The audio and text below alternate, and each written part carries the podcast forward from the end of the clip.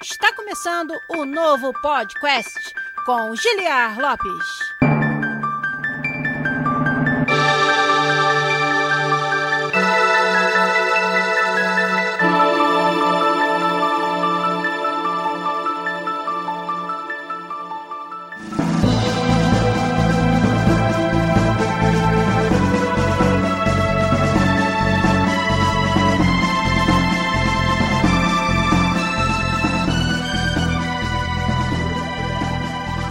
Podcast na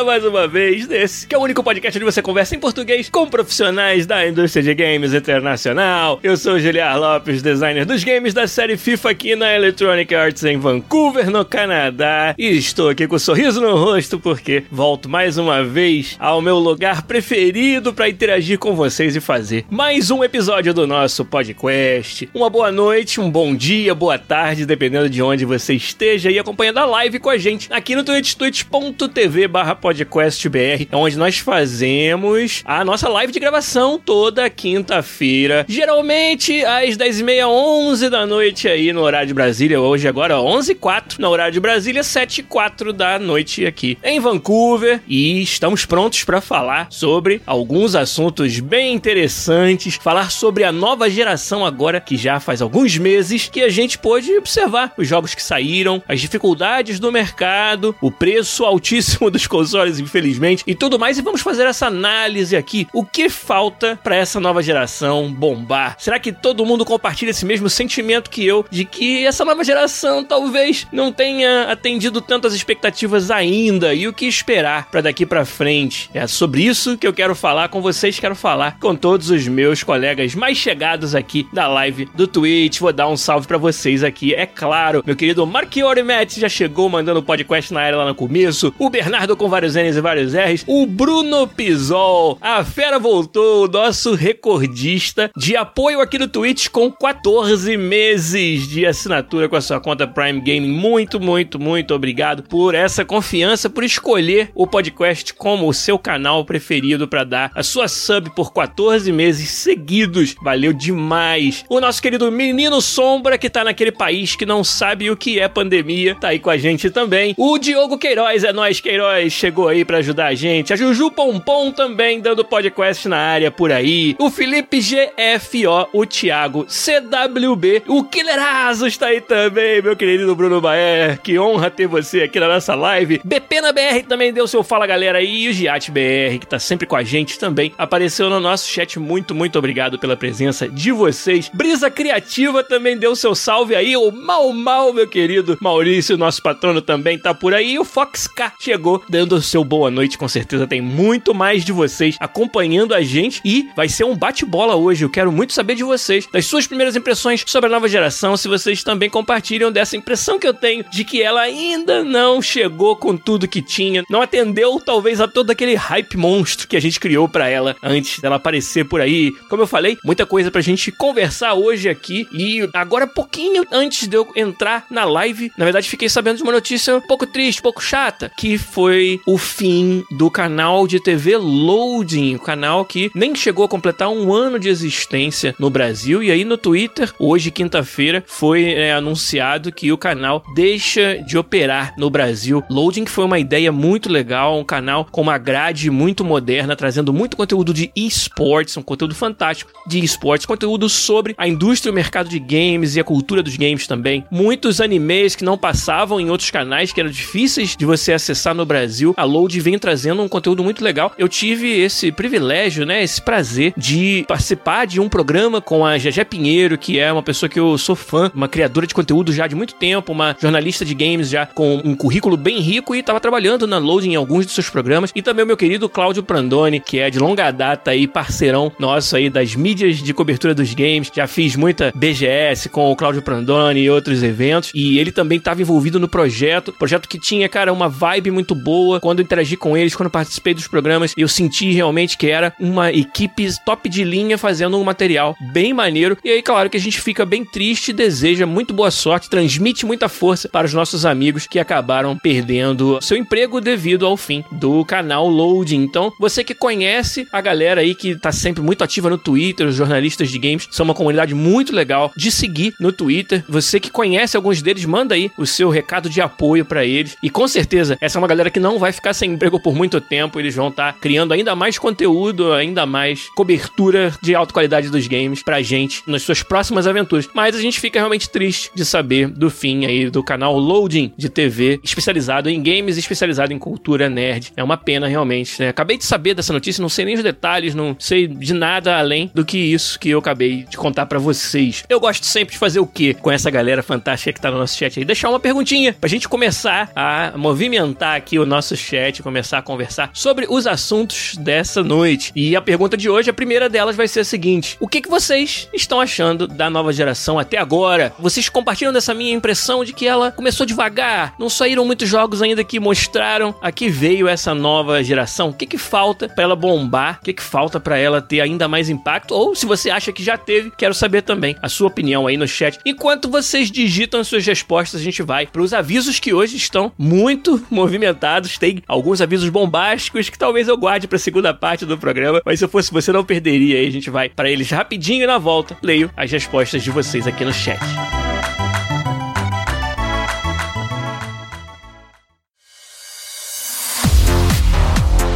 A Brisa Criativa tá curtindo a live e fazendo sprites pra Game Jam. Que Game Jam seria essa? É a PodQuest Jam 2021, é claro. Ela começou na madrugada de sexta para sábado, dia 22 de maio, no sábado. E a galera já tá trabalhando nos seus jogos. Eu já botei um post ali no nosso Discord hoje perguntando como é que tá aí o pique dos grupos pra completar os seus jogos. Tema da PodQuest Jam que foi anunciado à meia-noite do dia 22. O tema é Não é o que parece. Então a ideia é que tenham jogos sobre coisas que não são exatamente aquilo que você tá vendo, sobre surpresas, sobre plot twists, sobre deception, né? Essa ideia de que você tá enganando, né, de alguma maneira o seu jogador, ou outras interpretações que vocês possam dar pro tema. Não é o que parece, é o tema da Podcast Jam 2021. Galera, tá no pique aí, você que ainda quer participar e não começou ainda, não achou um time, entra lá no nosso Discord, discord.link barra podcast. Tem o link aí para ele em todos os nossos canais, em todos os lugares lugares onde você encontra o nosso conteúdo para se organizar no canal de montagem de times ali, já começar, né? Agora não pode mais perder muito tempo não, porque vai até o dia 6 de junho. Domingo da outra semana é quando acaba o prazo da PodQuest Jam. Nós estamos muito curiosos para ver todos os jogos que certamente são fantásticos que vocês estão desenvolvendo aí para PodQuest Jam. É claro que vocês sabem que quem curte esse nosso conteúdo aqui pode ajudar para que ele continue acontecendo. Afinal de contas, ele é totalmente bancado pela generosidade fantástica da nossa comunidade através das nossas campanhas de financiamento coletivo no Patreon e no PicPay. patreon.com.br podcast ou picpay.me barra podcast. A gente precisa que vocês deem um gás nas nossas campanhas pra gente poder trazer ainda mais conteúdo e continuar fazendo o podcast toda semana aqui pra vocês. Conteúdo que chega pra vocês livre de barreiras de acesso, livre de barreiras de pagamento sempre. E é claro, aqui no Twitch você ajuda muito também com uma assinatura com a sua conta Prime Gaming. Todo mês você tem que ir lá e escolher o seu canal preferido, seu canal escolhido para dar aquela sub. E quando você escolhe o podcast, a gente fica muito, muito, muito feliz. E quando eu falava isso, nosso querido Alex Drakes deu mais uma assinatura pra gente, oito meses seguidos. Tava falando de você ontem, meu amigo. Minha esposa assim te perguntou: e a Camila? E o Alex? Estão por aí? E aí eu vi a Camila numa live semana passada, agora você tá por aqui também. Então vou falar para ela que vocês estão por aí com a gente. Um abraço, Camila, Alex, e o apoio que vocês dão pra gente sempre, que é sensacional. Obrigado mais uma vez. Então, quem gosta desse conteúdo, quer ajudar a gente a continuar fazendo, é através do Patreon, do PicPay e do Twitch com a sua conta Prime Gaming que vocês fazem isso. E é claro, não preciso nem repetir mais uma vez, mas é bom sempre falar que a Mentorama é uma grande parceira do nosso canal também. Ela que é uma escola online de profissões muito desejadas. Ela está oferecendo aí prêmios para Podcast Jam 2021. Todo mundo que submeter um jogo vai ganhar um voucher de 500 reais para qualquer curso da Mentorama. Você ouviu direito? Todo mundo que submeter o seu seu jogo. Todos os participantes ganham um voucher de 500 reais cada um para qualquer curso à sua escolha lá da Mentorama. E o time vencedor, além de vir aqui participar de um podcast com a gente para contar tudo sobre essa experiência, vai ganhar também um curso da Mentorama inteiramente grátis à sua escolha. E aí o grupo vai brigar entre si para ver quem é que vai usufruir desse prêmio fantástico. Mas olha só que oportunidade de participar da Jam e já dar o próximo salto na sua carreira, na sua formação, com um curso inteiramente grátis da Mentorama para a equipe vencedora. Então você que curtiu tudo isso, entra lá no mentorama.com.br e conheça todos os cursos que eles oferecem das profissões mais desejadas do mercado. Deixa eu dar um outro shout rapidão aqui, o nosso moderador, o Garu, lá na comunidade do Discord, além de fazer o trabalho fantástico de moderação, de participar do canal de pautas com muitas ideias, ele também escreveu um bot pro nosso servidor do Discord, que é o Bot Quest, obviamente, né? E esse bot, ele te ajuda a indicar os seus interesses em várias áreas do desenvolvimento dos jogos, e com isso a gente pode fazer ações, né, que são direcionadas para algum tipo de perfil. Ele ajuda também a você a achar o seu time na Jam. Você coloca lá interesse, game design, interesse, Jam. E aí as pessoas que estão procurando game designers para seus times na Jam vão facilmente encontrar as pessoas que indicaram esse interesse. E quem sabe isso aí pode ser uma ferramenta para você montar seu time ou simplesmente para você conhecer pessoas de outros perfis e indicar ali quais são os seus maiores interesses. Então, muito obrigado, Garu, pelo seu trabalho fantástico desde sempre como membro da comunidade, moderador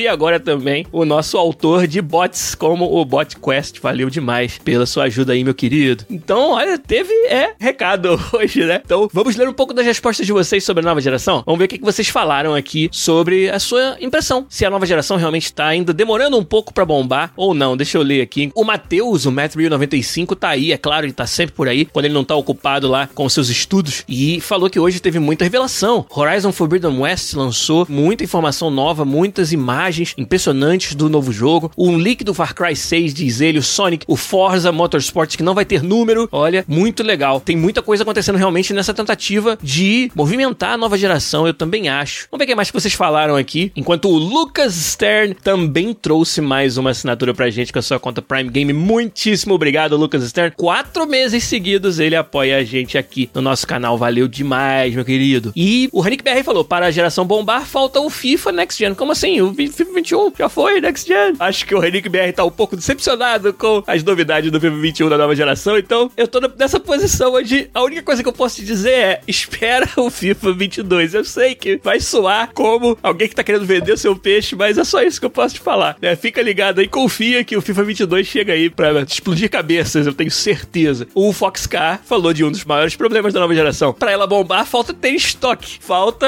as montadoras conseguirem atender a demanda pelos consoles. Queria até saber de vocês aí, como é que tá a facilidade ou não, fora o preço, é claro. Mas digamos, se você tiver dinheiro infinito, você consegue os consoles no Brasil? Ou você tem, ainda tem que acordar de madrugada quando uma determinada loja online coloca mil unidades no estoque e tentar ser um dos mil primeiros a fazer o checkout? Foi assim que eu consegui, cara. Eu comprei meu PlayStation 5 lá em dezembro, achei que eu nem ia tê-lo para o Natal, né? Aqui a gente tem um recesso de Natal e Ano Novo em que a gente fica em casa, né, com tudo pago durante aquele período. E eu tava doido para ter o PlayStation 5 e achei que eu não ia conseguir. Mas a Walmart aqui de Vancouver, né, na verdade a Walmart do Canadá, eu nem sei se veio de Vancouver ou se veio de outra província, colocou duas mil unidades à venda às 8 da manhã num dia de semana. Eu acordei cedinho e consegui ser um dos dois mil que conseguiram fazer o checkout rapidinho lá na frente dos outros e fui contemplado com um PlayStation 5 aí. Consegui passar o Natal e o Ano Novo jogando. Na época eu tava jogando o Demon's Souls Remake no PlayStation 5, foi um dos primeiros jogos que eu joguei. O Fox K falou, e também o GiatBR, que o, o Xbox Series S tá tranquilo de achar. A Carol Dot falou que realmente está faltando estoque. E o Game no Pod falou pagar caro ou esperar sair um lote em uma loja para receber em dois meses. Caramba, ele comprou o dele em janeiro para receber em março, ele falou ali, né? E o Hanik BR não falou tanto da decepção do FIFA 21, mas mais de um FIFA totalmente feito na nova geração. Então acho que né, tá vindo coisa boa por aí para você. O que mais que vocês falaram sobre a próxima geração? O Juju Pompom falou: acho que tem muito potencial, mas ainda não mostrou muito o seu talento. Vamos falar sobre isso e talvez um pouco do porquê que isso ainda não aconteceu. A falta do estoque, disse o Maurício, mal mal, deu uma freada no hype. E é verdade mesmo, hein? O GiatBR falou: essa nova geração tá meio perdida no seu foco. Tem uma galera nos consoles e outra na cloud, fora a galera do PC sem GPU moderna. Tem uma fragmentação muito grande do nosso mercado no momento. GiatBR, esse é o nome, né, que a gente dá para esse fenômeno. Tá aqui na minha pauta, é um dos assuntos, né? Um dos pontos que eu quero realmente explorar sobre a nova geração hoje. Então acertou em cheio aí, na minha opinião, pelo menos, né? O Hanik BR citou a pandemia como algo que prejudicou muito esse início de geração, mesmo com a falta de jogos, tanto o Xbox Series X e S quanto o PS5 estão vendendo todo o estoque que eles conseguem colocar nas lojas, isso é verdade. Vamos falar um pouquinho sobre o impacto da pandemia, mas é claro, quem quer saber mais sobre pandemia na indústria de games, nós fizemos vários episódios sobre esse assunto aí nesse último ano, que é só procurar aí no nosso site podcast.com.br, na lista de episódios vocês vão encontrar. Pedro Hideck também falou que a pandemia, ela prejudicou, e sem falar na falta de localização do preço. Olha que conceito interessante, localização do preço em países como o Brasil, ou seja, trazer um preço que esteja mais alinhado com o poder aquisitivo, né, e a realidade financeira de cada país. Isso é sempre uma grande dificuldade, ainda mais num mercado globalizado, onde é relativamente fácil para as pessoas terem acesso a comprar os produtos de outros países. Muitas vezes, pessoas de uma outra realidade financeira socioeconômica, podendo ir lá num país onde é vendido mais barato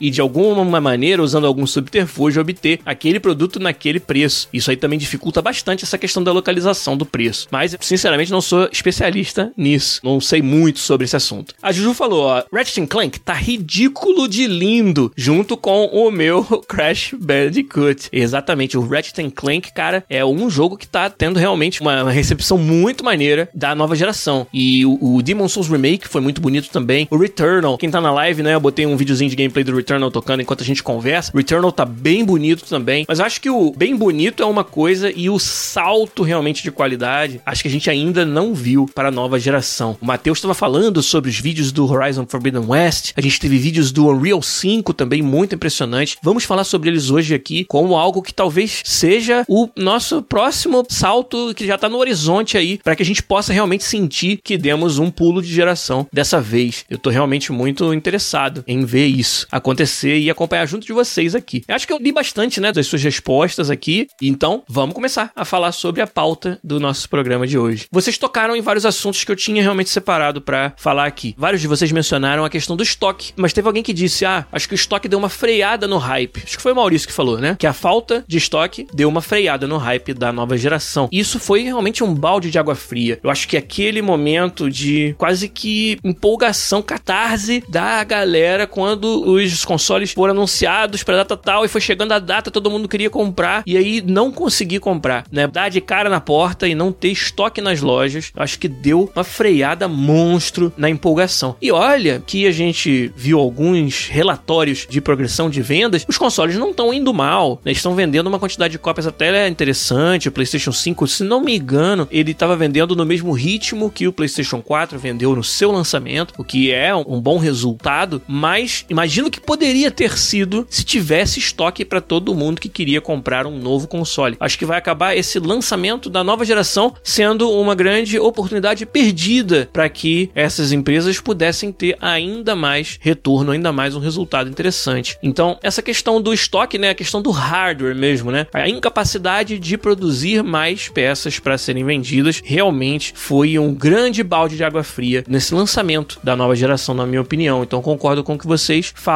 aí. O Hanik BRP falou: ó, vocês sabem quando os novos consoles vão lançar com antecedência ou só recebem o dev kit mesmo? A gente tem uma estimativa. Acho que talvez a mesma que os próprios donos das plataformas têm. Então, por exemplo, um ano e meio, dois anos antes, a gente já começou a ver as specs, né? De algumas montadoras pode até ser que a gente já receba um dev kit muito rudimentar e ali junto com essa documentação que ela é necessária, como é que eu vou receber um dev kit sem saber, né, no papel quais os specs dos consoles, etc. Né, nessa documentação geralmente vem algum tipo de roadmap, né, um mapa de progressão desse desenvolvimento, onde tem ali quando que a gente vai receber versões atualizadas do dev kit, versões atualizadas do software e também, é claro, nesse mapa tem uma previsão de lançamento. Geralmente ela é bem assim, ah, é no Holiday 2020, né? Na época das festas, que é o Natal, Thanksgiving, Dia de Ação de Graças, que tem a Black Friday, né, atrelada a ele nos Estados Unidos e agora no Brasil também tem feito Black Friday. É mais ou menos assim que a gente recebe, né, essa estimativa. O Matheus falou, vem até umas demos. Já contei aqui de algumas demos bem interessantes que demonstraram muitas das novas features maneiras da nova geração, que a gente já teve acesso a elas muito antes. Então, assim que tem alguma informação mais concreta, porque é do interesse dos donos das plataformas que nós, empresas terceirizadas, estejamos desenvolvendo os nossos jogos para essa nova geração o mais cedo possível, assim que tem esse tipo de informação, vem atrelada a ela alguma estimativa de lançamento. E já aconteceu dessa estimativa mudar nesse caminho até o lançamento, as empresas decidirem, ah, não vai ser no ano que a gente pensou, vai ser no ano seguinte. Isso já aconteceu historicamente, eu já pude acompanhar isso durante a minha carreira também. E acho que não, não é nenhum segredo dizer. A geração do PlayStation 4, a geração do Xbox One foi uma que ela tinha uma primeira previsão, saiu um ano antes do que ela de fato acabou saindo. E isso a gente foi acompanhando esse processo no meio. A gente recebeu uma estimativa inicial do ano X e aí, um tempo depois, ó, estamos movendo para frente. E só depois é que o público ficou sabendo, e nem sei se ficou sabendo desse adiamento,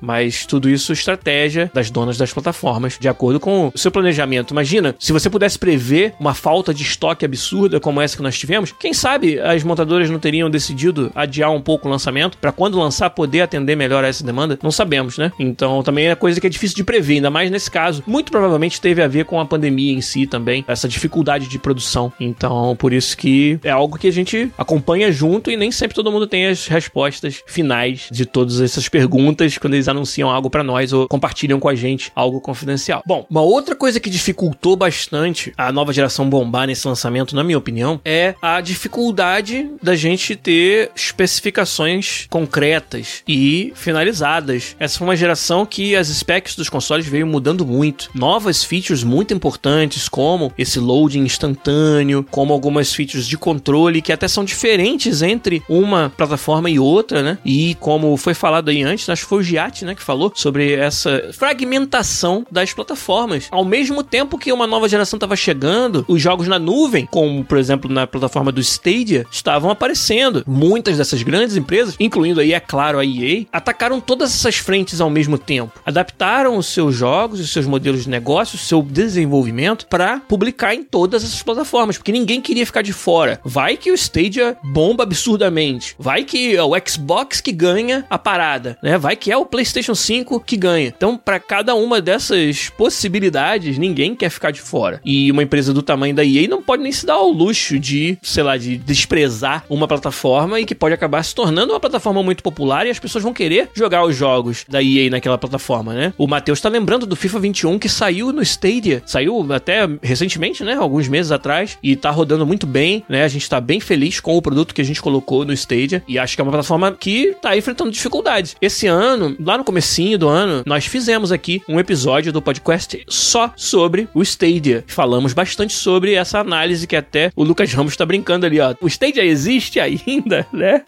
e o Samir SRS tá me lembrando que, ó, mas no Wii U só teve um, né? então, rapaz, a gente quer apoiar e publicar em todas as plataformas populares, né? E no Wii U também a gente quis. mas tudo bem. Ah, coitado do Wii U, rapaz. Eu tive um. Não sei se eu já contei essa história pra vocês. Eu tive dois. eu comprei o Wii U no lançamento e aí nunca tinha sido sorteado para nenhum prêmio grande lá na EA quando tem festa de final de ano. E aí, justamente nesse final de ano, depois que eu tinha comprado o Wii U, teve um sorteio de várias paradas maneiras e eu acabei ganhando o quê? Um outro Wii U do sorteio da EA. Então, não posso reclamar porque eu consegui trocar, na verdade, eu nem vendi o Wii U. Eu troquei na própria EA, tinha um outro prêmio que tava sobrando lá. Eu devolvi o Wii U pra eles e eles fizeram um outro sorteio numa outra oportunidade, deram um Wii U pra um outro Felizardo e, e eu acabei levando, na verdade, um, um Roomba, um daqueles aspiradores de pó robozinhos redondinhos que andam pela casa, que tanto minha esposa Cintia quanto eu tínhamos o sonho de ter, a gente não tinha tido a coragem de pagar o dinheirão que custa um Roomba ainda. Aí, como eu já tinha o Wii U, devolvi o outro Wii U e peguei um Roomba pra nós, que foi bem legal de ter. Mas a gente tá falando de nova geração, não tô falando de Wii U, que é duas gerações atrás. Vamos falar um pouco mais sobre essa fragmentação, né, da indústria das plataformas. Como isso dificultou para que os produtores dos jogos tivessem condições de explorar ao máximo as features novas e exclusivas e o poder das novas plataformas, da nova geração. Além disso, não sei se todo mundo se ligou que o próprio Xbox, com a sua estratégia de ter a versão Série S e a versão Série X, deu uma fragmentada nesse mercado. Para muitos projetos, para muitos jogos third party, como a gente chama, jogos que não são da Microsoft ou da Sony, foi uma decisão difícil. Como você consegue fazer um jogo que ainda tá bem sólido no Série S e tentando aproveitar ao máximo das novas features do Série X e do PlayStation 5. Esse é um desafio bem difícil e para muitos casos a gente consegue perceber isso, né? Nos jogos dessa nova geração que foram lançados, acabou rolando meio que uma nivelada por baixo. Se tem algo que eu até poderia fazer, se algum outro efeito ou maior detalhe que eu poderia colocar no Série X ou no PlayStation 5, mas que eu não consigo fazer no Série S, não deu tempo dos desenvolvedores fazerem uma solução um pouco mais robusta que permitisse nas plataformas mais parrudas utilizar esses recursos e na menos parruda não. Eles acabaram tendo que nivelar por baixo. E agora com mais tempo, com mais alguns anos aí para desenvolver os próximos jogos, no caso do FIFA mais um ano para aí sim sair com um jogo que foi feito com pleno conhecimento do que a nova geração tá podendo suportar e oferecer, aí a chance de que os jogos que começarem a sair depois desse tempo de mais a gente conhecer melhor as plataformas, a chance desses jogos terem né, um visual mais detalhado, mais realista e um salto maior de qualidade no geral, essa chance é muito maior agora. Mas para o lançamento, para os primeiros meses dessas novas plataformas, essa fragmentação do mercado ela foi muito complicada. Ela trouxe muitas complicações para nós desenvolvedores dos jogos, como eu falei, de ter que atender a todas essas plataformas diferentes e no final quase que ter que nivelar um pouco por baixo para conseguir lançar no tempo, no prazo e quem sabe daqui para frente começar a se desvencilhar um pouco desses problemas e fazer jogos com mais detalhe, com mais qualidade, com mais inovação nessas novas plataformas. Foi mais ou menos algo que eu vi acontecer dentro dos estúdios de jogos realmente, né? O, Samir tá até falando ali, ó, tava nessa discussão hoje, os consoles da nova geração, para ele, ainda mais com um PC potente em casa, não fazem muito sentido no momento. Se o seu PC, ele tem as novas placas com ray tracing e também um SSD que consiga fazer a carga do jogo muito rápida, acho que aí você cobriu uma boa parte das maiores novas features, dos maiores pontos de inovação. É claro que sempre tem perfil do consumidor. Eu tenho o perfil de jogar no console. O que eu gosto, a minha experiência de jogo em casa é sentar no sofá com uma TV grande. Eu não quero ficar lidando com configuração de PC. Eu não quero que o meu tempo de jogar concorra com o tempo de uso do PC. Às vezes você tem, por exemplo, a esposa que usa o PC pro trabalho ou pro lazer e você não pode concorrer naquele tempo de uso quando você quer jogar, você prefere estar na sala. Ou vice-versa, tem gente que na verdade a televisão é que tá ocupada e aí usa o PC para poder jogar na maior parte do tempo quando não tem acesso à televisão. Então, para cada um de nós, eu acho que é muito legal que haja todas essas plataformas, todas essas opções diferentes, justamente para se adaptar ao nosso estilo de vida, ao nosso perfil de jogador, de consumidor dos jogos. Mas de fato, em termos de fator diferencial, né, que fosse fazer você que já tem até um PC bem parrudo ir atrás de um console porque tem experiência lá que você só consegue ter no console, ainda tá faltando. Eu acho que essa geração ainda não conseguiu demonstrar essa proposta grande de valor que vá convencer todo mundo a adotar os novos consoles. Eu acho que realmente isso a gente observa. Acho que é um pouco do motivo pelo qual eu tenho esse sentimento de que ela não deslanchou ainda. Vocês citaram também a pandemia como um fator que não só atrapalhou a produção do hardware, mas também atrapalhou a produção dos jogos. Eu acho que não é segredo para ninguém que desenvolver os jogos de casa trouxe aí um overhead, né? Trouxe um custo a mais de tempo e de recursos para todo mundo, para todos os estúdios praticamente no mundo inteiro, exceto o menino Sombra que mora na Nova Zelândia e lá a pandemia passou longe porque é um país muito consciente que soube usar as suas características geográficas em seu favor para se, se isolar da pandemia. Mas em todos os outros lugares do mundo, todo mundo teve que partir para o trabalho de casa, todo mundo teve que. Estamos até hoje, na verdade, né? Não mudou nada nessa frente ainda, apesar da vacinação estar tá acontecendo agora com mais escala nos países e tal. E esse arranjo novo causou um custo a mais, né? E um tempo maior necessário para você se adaptar, adaptar seus processos e conseguir continuar fazendo os jogos da mesma forma que você fazia antes. Então, isso também atrasou, né? Isso também prejudicou um pouco a qualidade dos jogos que foram lançados nesse período, né? E a maioria deles entrou no seu período mais crítico de desenvolvimento durante a pandemia. Você pensar que os consoles foram lançados no fim do ano de 2020, aquele período todo ali de finalizar, estabilizar o jogo, tirar todos os bugs, otimizar o jogo para as novas plataformas, ele foi todo feito nesse meio bem convoluto que é o meio de trabalhar durante a pandemia. Trabalhar de casa, aprender a trabalhar de casa, aprender a fazer a criação colaborativa, que é o que a gente faz quando desenvolve jogos, de uma maneira totalmente nova. Então eu acho que isso também não pode ser ignorado, né? Não pode ser subestimado o impacto que isso teve na qualidade e na capacidade das empresas de games para poder entregar os seus jogos na nova geração.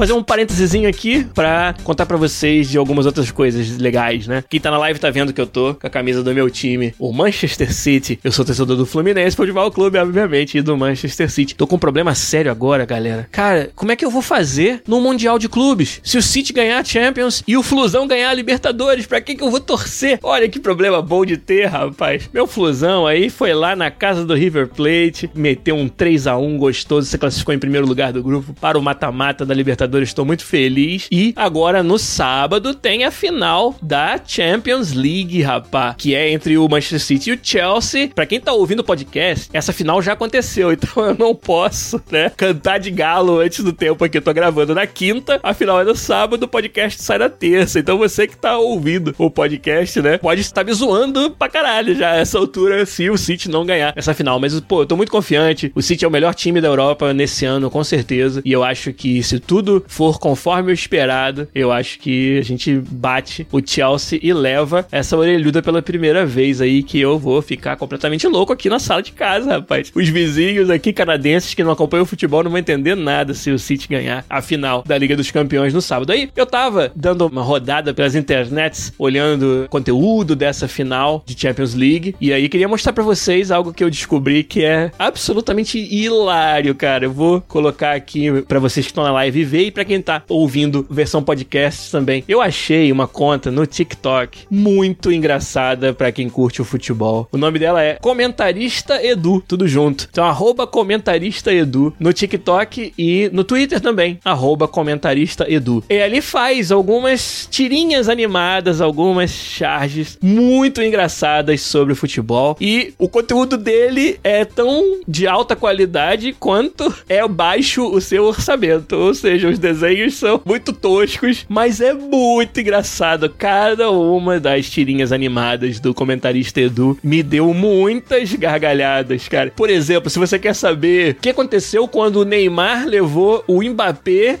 o Manuel Neuer e o Lewandowski para o baile funk do Brasil. Se você quiser saber, dá uma olhada lá nas tirinhas do comentarista Edu. Ou quando o menino Neymar trouxe o Messi e o CR7 para dar um rolê da quebrada. Pegar um busão e dar um chega na quebrada. Cara, é muito divertido. Tem aqui charges sobre o Gerson saindo do Flamengo, indo pra Europa. Muito engraçado, cara. Eu recomendo demais. Arroba comentarista Edu no TikTok. Não é propaganda paga, sou eu mesmo que eu dei tanta risada com essa parada que eu achei que eu devia mostrar aqui pra vocês. Então, arroba comentarista Edu no TikTok e no Twitter. É muito engraçado pra quem gosta de futebol. Eu dei muita risada com essa parada. Mas, deixa eu deixar então mais uma perguntinha para vocês aqui. Que tal? E fazer alguns anúncios surpreendentes aí pra gente ir pra segunda parte do nosso papo. Pergunta agora vai ser a seguinte: considerando tudo, inclusive preço e disponibilidade e as features ou falta delas para você, né, que chamem a sua atenção. Quando vocês, cada um de vocês do chat, acham que vão adotar um console da nova geração? Ou se vocês já adotaram, e até se vocês já adotaram, digam se estão satisfeitos com essa decisão. Mas aqueles que não compraram ainda, quando vocês acham que vão comprar e por quê? É o preço, que é o problema, que realmente é um absurdo no Brasil, é a disponibilidade do estoque, ou seja, você até tentou comprar, mas não conseguiu. É quando tiver uma diferenciação nos jogos que te faça ter uma experiência que só no console você vai conseguir ter. Quero que vocês digam para nós aí no chat quando e por quê que vocês acham que vão adotar a nova geração. A gente, enquanto vocês digitam, fala sobre alguns avisos bem interessantes hoje e na volta eu leio as respostas de vocês.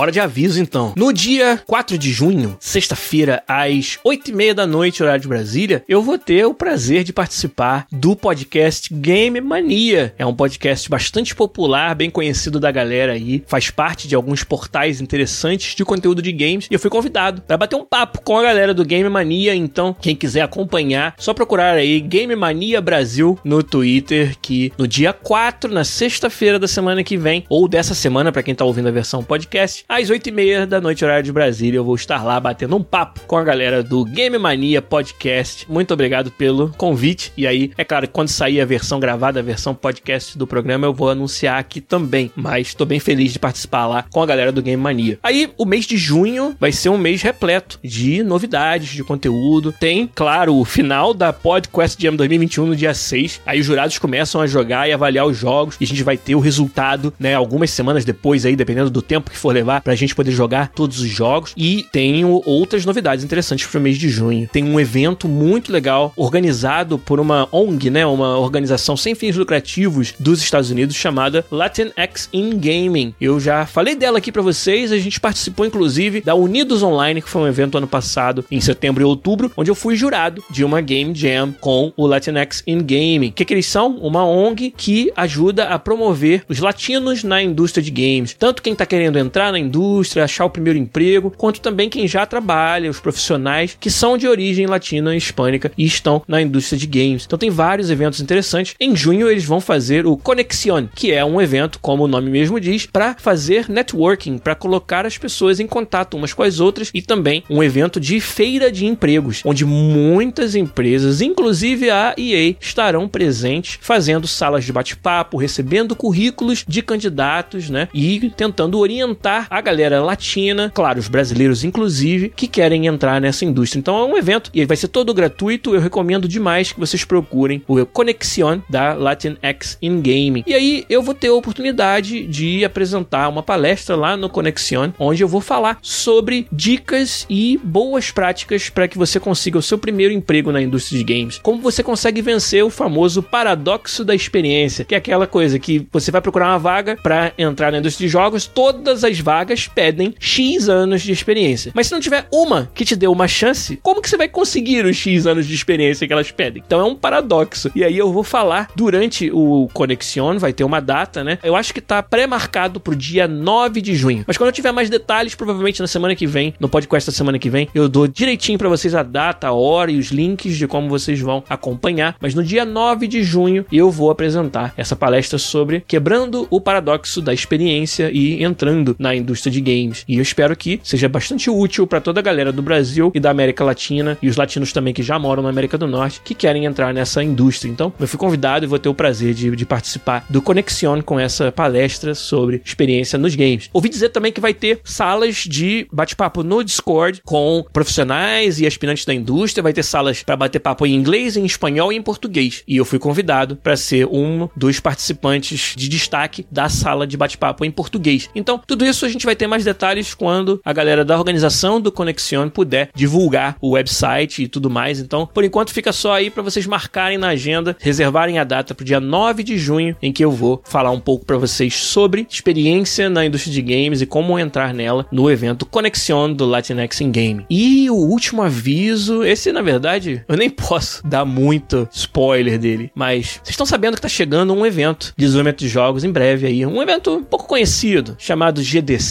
a Game Developers Conference, o principal evento que junta os desenvolvedores de games. Esse ano, é claro, o evento vai ser totalmente virtual, o que facilita para várias pessoas como eu que estão em um momento crítico do trabalho poder acompanhar. Então é claro que eu vou estar acompanhando a GDC de longe aqui virtualmente, mas não posso revelar detalhes ainda. Mas ao que tudo indica, teremos Gelopinho apresentando alguma coisa durante a GDC desse ano. Pela primeira vez eu recebi esse convite.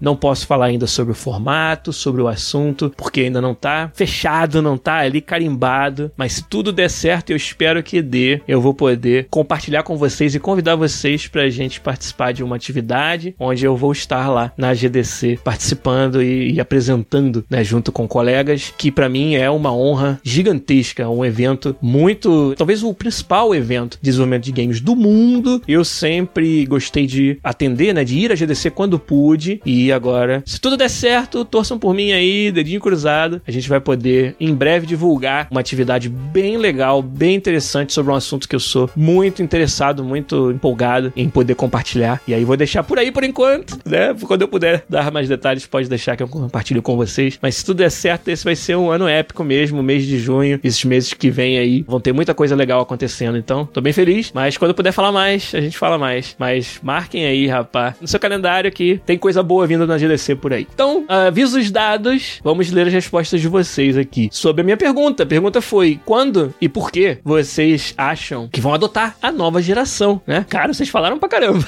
Primeiro, tava me zoando na história lá do Fluminense da final do Mundial de Clubes contra o Manchester City, né? Mas tudo bem. Sonhar não custa nada, meu querido. Por enquanto, a chance é maior do que zero. Então, pra mim, já tá o suficiente. Vamos ver o que mais que vocês falaram aqui. O Samir falou: quando sair o jogo exclusivo que eu quero, sincero, eu vou comprar a nova geração. Agora, você não falou qual é o jogo exclusivo que poderia te fazer comprar um console da nova geração. E depois falou, fora o preço, é claro, que é realmente um elemento absurdo nessa conta que a gente faz, principalmente no Brasil, para adotar a nova geração, né? O Lucas Ramos falou, sendo sincero, só quando estiver no fim da vida dele, né? Então, esse daí tá esperando para ver se baixa o preço, para ver se tem mais jogos à sua disposição também. O Thiago CWB falou, e só lá em 2022 se der, grana alta, pode crer. O cara FDA falou, peguei o Série S na pré-venda, estou bem satisfeito, excelente custo-benefício dentro do possível. O Série S talvez seja, sei lá, a, a tábua de salvação da nova geração no Brasil, se você considerar todas as dificuldades. A do estoque, que parece que a do Série S tem uma disponibilidade maior, a do preço, obviamente, o Série S é uma versão um pouco mais barata, e também de algumas facilidades que você pode ter, por exemplo, comprar o console e economizar um pouco nos jogos assinando o Game Pass, que é algo que a Microsoft oferece e que te dá acesso a um acervo fantástico de jogos. Todos esses são elementos, eu acho, que tornam a proposta do Série S muito atraente para um mercado como o Brasil. Então talvez seja aí, como eu falei, a grande tábua de salvação da nova geração no Brasil seja o Série S. O Lucas Ramos falou que era no fim da vida, né? E também quando custar R$ 1.500. Pois é, e o DioBT falou quando chegar aos R$ mil reais, ele vai adotar. E o Foxcard, se der no meio do ano que vem. Então tá meio que na mesma que o Thiago CWB. Se não, só em 2023 mesmo.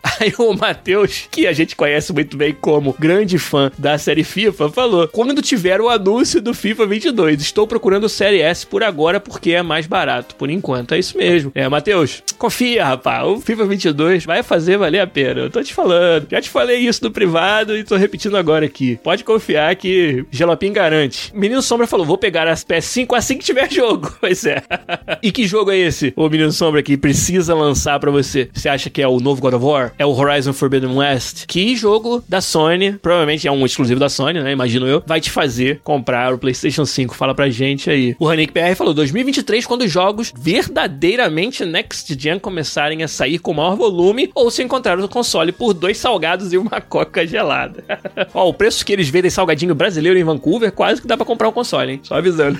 ah, o Menino Sombra tá esperando também a próxima geração do PlayStation VR, que já foi anunciado. Eu tô também muito interessado, cara. Tô querendo ver o que, que vem por aí de VR. Brisa Criativa falou: por enquanto sem chance, mas ano que vem pretendo sim, de dar tempo de levantar uma grana e lançarem mais jogos, exatamente, né? Ser um early adopter, né? Alguém que compra no começo da geração, nem sempre tem tudo isso de vantagem. É claro que é, pô, poder dizer que você tá na crista da onda da tecnologia, pô, eu tenho console mais novo, ninguém tem o PlayStation 5 e eu tenho, tal. Mas, cara, que valor que tem isso mesmo se não tiver os jogos que você quer jogar, se não tiver um motivo a mais de uma experiência que você só pode ter gastando aquela grana? Porque não é uma grana pequena, não é um troco, né? Não é dois salgados e uma coca gelada. Então, realmente, quando a gente pensa mais friamente, ser um early adopter não tem grandes vantagens assim. Muito diferente, cara, falar disso tendo a realidade aqui do Canadá, onde, é claro, o poder aquisitivo é muito diferente, né? E também o fato de eu trabalhar na indústria de games acaba meio que me empurrando para sempre estar tá comprando os consoles no lançamento. Mas, por exemplo, eu não tenho um Xbox da nova geração e, na verdade, nem da velha, porque eu vendi o meu Xbox One durante a última geração. E então eu tô perdendo alguns jogos exclusivos, algumas experiências ali da Microsoft que eu hoje não tenho oportunidade de ter. Jogo muito disso no PC, né? Muitas dessas experiências eu acabo conseguindo ter no PC, mas não tenho nem o Série X, nem o Série S e nem o Xbox One no momento aqui em casa, né? E aliás, nem me livrei do PlayStation 4 ainda também não, tá aqui na televisão do escritório.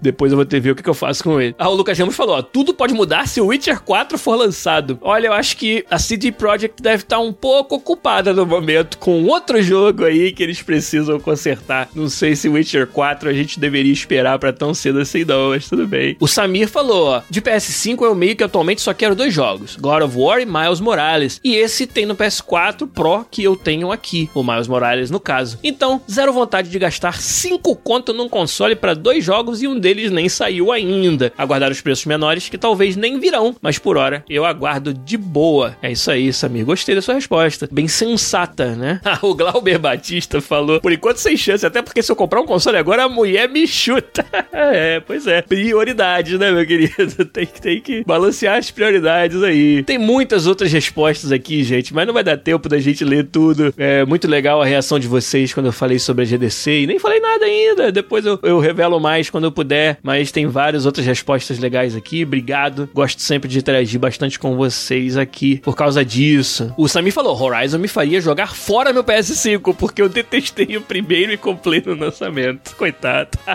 cara, o Horizon é um jogão, cara. Tô dando mole aí. Eu tô doido pro Horizon Forbidden West, na verdade. Mas então, vamos continuar falando sobre o que faltou para essa geração bombar e o que, pode acontecer daqui para frente que vai fazê-la bombar. Né? Eu tenho alguns outros pontos aqui na minha agenda para falar sobre isso. Falar um pouco sobre, né, dar mais insights sobre o que acontece dentro dos estúdios durante a transição de gerações e que possa ser um indicador de que daqui para frente a gente vai ver cada vez mais jogos com esse salto de qualidade que a gente espera, né? Primeira coisa que talvez para nós, para vocês que estão aí no chat da Twitch, que ouvem o um podcast e que, é claro, acompanham a indústria de uma maneira um pouco mais profunda, vocês talvez entendam isso melhor. Mas muita gente não entende que o poder de processamento em si dos consoles novos, ele não garante, ele não traz nada embutido que vá significar mais qualidade nos jogos. Não é sobre o poder de processamento, e sim como a gente vai usá-lo. Então, se as empresas, se os estúdios de jogos não atualizam os seus processos, não mudam e dão esse salto de qualidade no seu trabalho, de nada adianta o maior processamento. Você vai rodar mais rápido, né, com mais memória e com frame rate maior, talvez até com resolução de tela maior, as mesmas experiências, né, experiências que você já podia fazer antes. Então, o poder de processamento, a memória em si, eles são excelentes adições necessárias, mas eles não resolvem nada, né? Eles por si só não significam melhores jogos, sem que as pessoas que desenvolvem os jogos tenham um esforço diferenciado, introduzam novas formas de trabalhar para atingir essa outra qualidade que você pode atingir com esse maior processamento, né? A nova geração, o fato desses consoles existirem, desbloqueia um potencial, mas esse potencial ainda precisa ser realizado. E esse não é um processo fácil. Não é de uma hora para outra que você pega um jogo como um God of War, o primeiro, né? O, na verdade, o quarto, mas o primeiro dessa nova fase, que foi lançado no PlayStation 4, que é um jogo lindo para os padrões do PlayStation 4. E de uma hora para outra, essas mesmas pessoas, sem aprender nenhuma técnica nova, sem desenvolver nenhum processo novo, vão simplesmente fazer o novo God of War na nova geração e ele, por default, vai ser mais bonito, vai ser mais detalhado, vai ser mais avançado. Não é assim que funciona. Existe aí um aprendizado, né? Um processo pelo qual você prepara melhor a sua equipe para produzir um jogo de maior qualidade. Você cresce, você aprende novas técnicas, técnicas até que não eram possíveis de serem usadas antes dessa nova geração aparecer. E é por isso que a nova geração te dá esse impulso para você inovar mais e trazer mais avanço. Mas esse impulso ele não é garantido,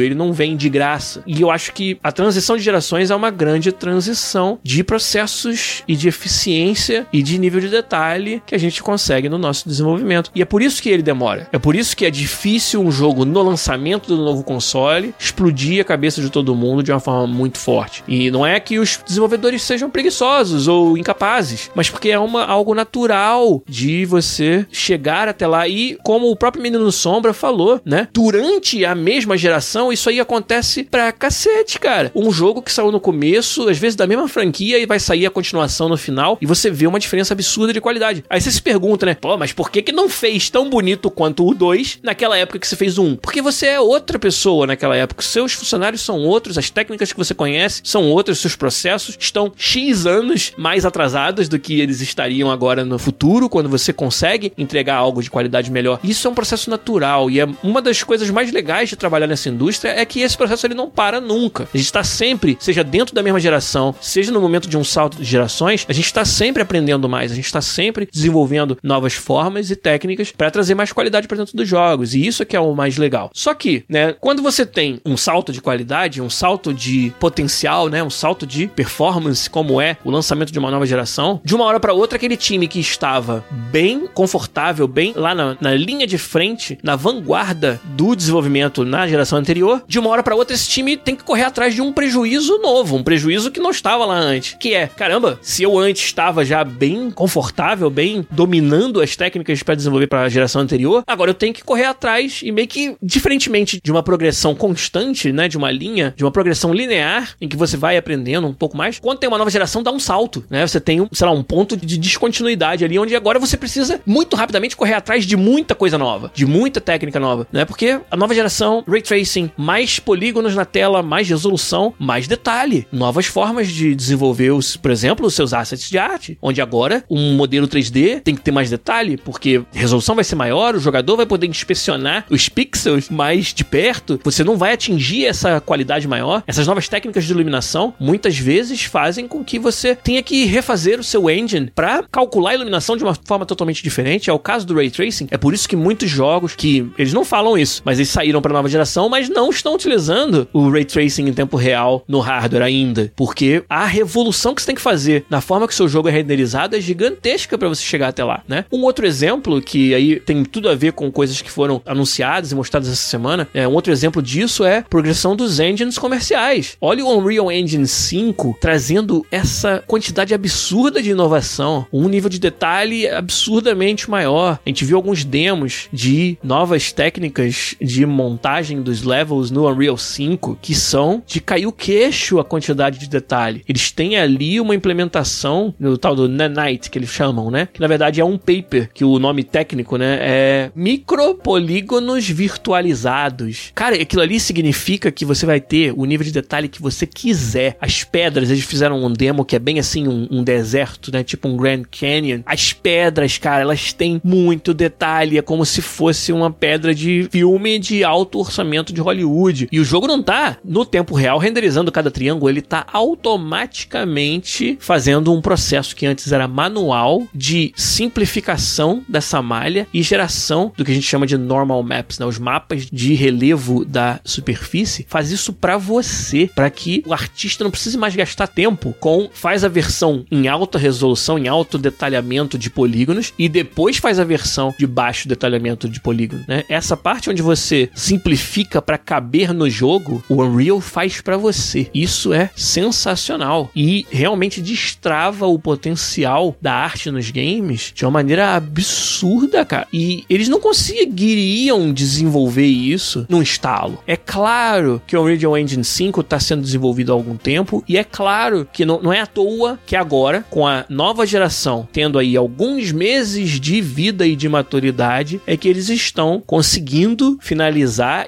estabilizar essas técnicas e oferecê-las para o público que usa o seu engine. Então, o Unreal 5 é um grande exemplo dessa trajetória que eu falei de aprendizado com uma nova geração. E você poderia argumentar que os caras que desenvolvem um Unreal, que desenvolvem um Unity 3D, que desenvolvem um Frostbite dentro da EA, são ali os melhores engenheiros de rendering, de computação gráfica do mundo, né? Claramente, os caras envolvidos nos engines top, os engines que conseguem a melhor qualidade de computação gráfica da nossa indústria, esses caras são os melhores da indústria. E mesmo para eles, olha o tempo que ainda leva para você conseguir formatar algo dentro do seu engine que entregue a qualidade esperada para a nova geração. Então, esse te dá uma ideia dessa curva de aprendizado que é uma nova geração de consoles, né? E é muito interessante estar dentro disso, estar tá acompanhando, mas é claro que para nós jogadores fica esse gostinho de que, caramba, demora pra cacete para sair algo realmente bom, inovador e diferenciado. Então, acho que isso é uma coisa que é até natural, ela tá sendo mais grave, mais difícil de lidar nessa transição do que foi em transições anteriores, por causa desses outros motivos que eu falei: pandemia, fragmentação das plataformas em várias diferentes e vários outros fatores que acabaram fazendo com que isso acontecesse. Mas isso significa que o melhor ainda está por vir. Acho que isso que é legal você pensar nessa nova geração. Caramba, isso significa que essas mentes pensantes fantásticas ainda não nos mostraram tudo do que elas são capazes. E é por isso que às vezes até, né, de uma maneira meio, sei lá, meio irreverente, eu faço propaganda, né, do FIFA 22. Ó, oh, espera, vocês não viram FIFA nova geração ainda e tal. Mas é real, cara. É dar para esse time, para as pessoas que desenvolvem esse jogo, a oportunidade de aí sim mostrar um jogo que foi feito de fato com a nova geração dentro do nosso plano desde o início, assim. Eu vejo isso de fato acontecer dentro da indústria, dentro do meu trabalho. Então é muito, muito interessante ver isso, isso aí. Então, cara, acho que de hoje, acho que o nosso assunto, ele fica por aí, ele fica nessa constatação que eu acho que a gente acabou concordando, né? Que a nova geração ainda não decolou, ainda não bombou, mas que o melhor ainda está por vir. A galera na indústria tá, cara, doida para que vocês jogadores, para que nós jogadores todos possamos ver o que mais de novidade, inovação e qualidade tá vindo por aí na nova geração. O Menino Sombra tá perguntando como é que estão os ânimos da galera da indústria. Cara, como desenvolvedores, a gente tá naquele período crítico em que a gente ainda não pode anunciar, mostrar. A galera do, da Guerrilla Games acabou de mostrar o Horizon Forbidden West. Deve ter sido, assim, um momento de alívio e de ficar empolgadaço para eles, porque finalmente a galera pode ver o que a gente estava fazendo, tá pronto para mostrar e daqui a pouco tá pronto para lançar. E esse é o momento, assim, que estamos todos nós querendo chegar neles. Eu quero que chegue o momento que vocês vão poder ver as novidades do FIFA 22, por exemplo. E então a gente tá nessa empolgação, contido porque não pode mostrar ainda, para muitos desses projetos ainda tá numa fase onde não dá para publicar nossas novidades, mas em breve isso vai acontecer. Eu acho que aí sim, daqui pro meio pro final do ano 2021, a gente vai começar a ver projetos projetos e jogos realmente inovadores que realmente dão um salto de qualidade que a gente esperava para nova geração dos consoles. Então nós como jogadores vamos ficar aqui salivando por isso, esperando acontecer. E se vocês são como eu, vocês estão bastante empolgados para ver isso acontecer e vamos acompanhar juntos aqui no podcast, com certeza. E eu vou estar aqui sempre dando para vocês essa visãozinha de dentro, esses insights de quem trabalha do outro lado da cortina no desenvolvimento dos jogos e vive todas essas emoções nos dia a dia. Então, por hoje a gente fica por aqui. Obrigado demais a todo mundo que ficou até altas horas acompanhando a gente. O Pedro Hidek que ia dormir, mas acabou ficando até o finalzinho. Obrigado. Obrigado a todos vocês. Um abraço e semana que vem tem mais podcast. Boa sorte na Podcast Jam para quem tá participando e cola comigo aí nesses eventos todos que eu anunciei hoje, em todas essas coisas super legais que a gente vai trazer no mês de junho, mês de julho e com certeza indo para frente. Mas por hoje a gente fica por aqui. Um abraço para vocês e até semana que vem com mais um podcast, galera. Valeu.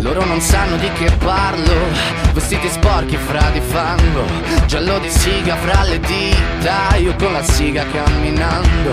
Scusami ma ci credo tanto che posso fare questo salto, e anche se la strada è in salita, per questo ora mi sto allenando. E buonasera signore e signori, fuori gli attori, vi conviene toccarvi i coglioni, vi conviene stare zitti e buoni, qui la gente è strana tipo spacciatori, troppe notti stavo chiuso fuori, mo li prendo a calci sti portoni, sguardo in alto tipo scalatori, quindi scusa mamma se sono sempre fuori, ma sono fuori di testa,